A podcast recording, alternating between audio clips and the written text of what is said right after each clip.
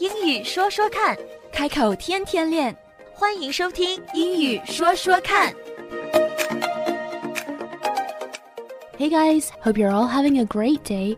It's hard to believe that it's been a year, over a year in fact, since the pandemic started, and lockdown has become not just the word of the year, but a state of the year for many countries around the world. 很难想象，自从新冠疫情开始以来，已经有一年多了。Lockdown 这个词不但成为了2020年的一个年度的热词，它也的确是很多国家、很多人的一种很无奈的现实。As the vaccines become available, you made it very clear that a better understanding of the common terms would make you feel more at ease. And so that's what today is for.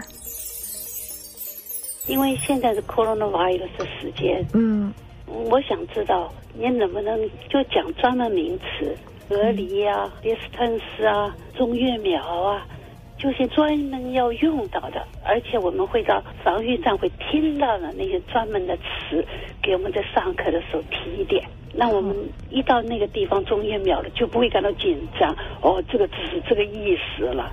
No problem，没有问题。And because you asked, this is how we're going to spend our time today.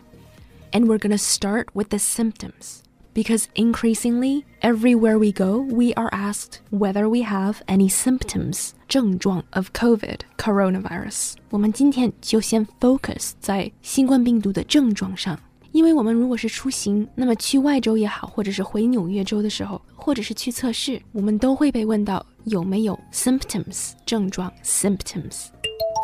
所以这些 symptoms，当我们听到的时候，首先我们一定要听懂他问我们的是什么。那其次呢，就是如果我们有症状的话，或者是哪里不舒服，我们也要知道怎么样说出来。Common 是常见的意思，那么比较常见的症状 common symptoms 有哪些呢？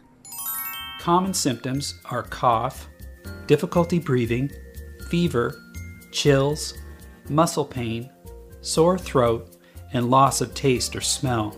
Some people may also experience nausea, vomiting, or diarrhea.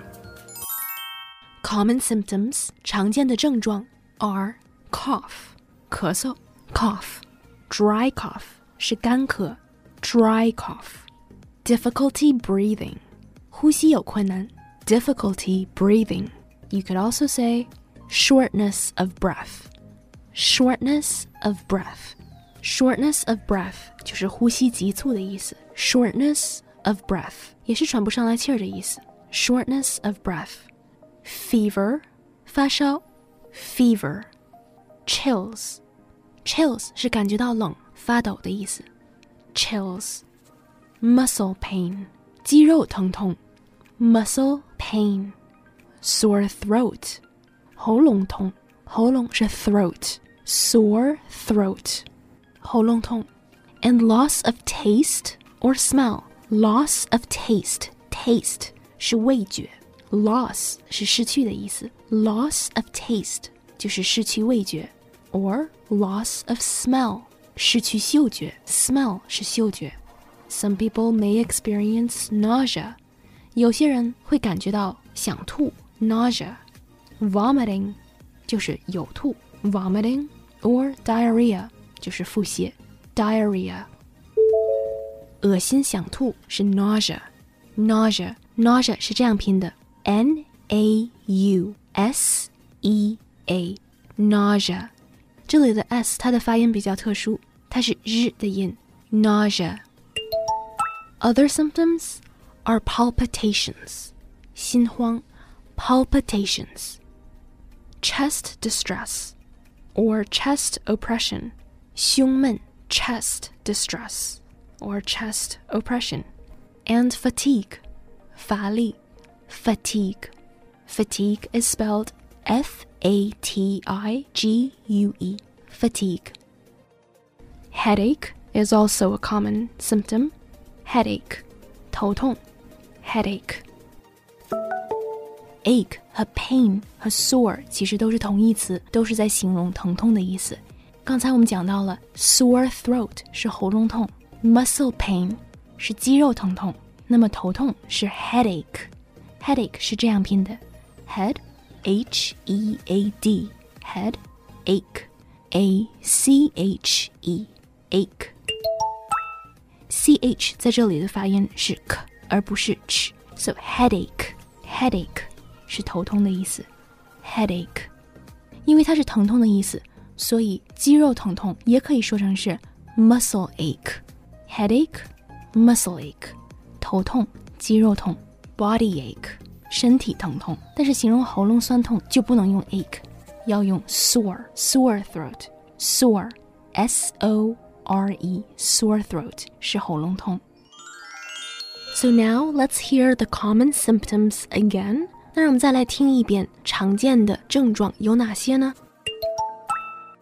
？Common symptoms are cough, difficulty breathing, fever, chills, muscle pain, sore throat, and loss of taste or smell. Some people may also experience nausea, vomiting, or diarrhea.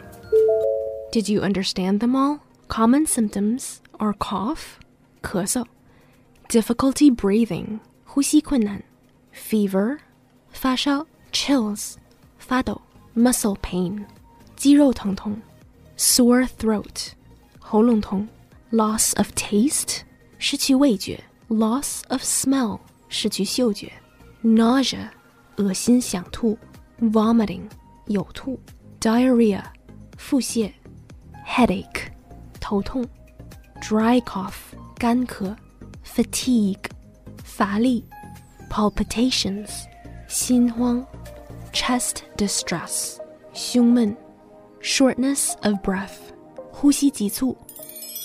Of course, I hope and I wish that you never have to use these words, but it's important to understand and recognize what they are when you hear them. And in keeping with the latest health advisories, do still practice social distancing. I hope you stay safe by taking these preventive measures. 做好以下的预防措施 （preventive measures）。Wear a mask， 戴口罩。Wash your hands carefully，仔细的洗手。Disinfect，消毒。Avoid crowds，避免去人多的地方。And avoid contact with those who are experiencing symptoms. Avoid contact，避免接触 those who are experiencing symptoms，有症状的人。and generally best to always distance because there are asymptomatic carriers too. Asymptomatic 无症状 carrier 携带者无症状的携带者 asymptomatic carriers do exist, so definitely do everything you can to stay safe and be well.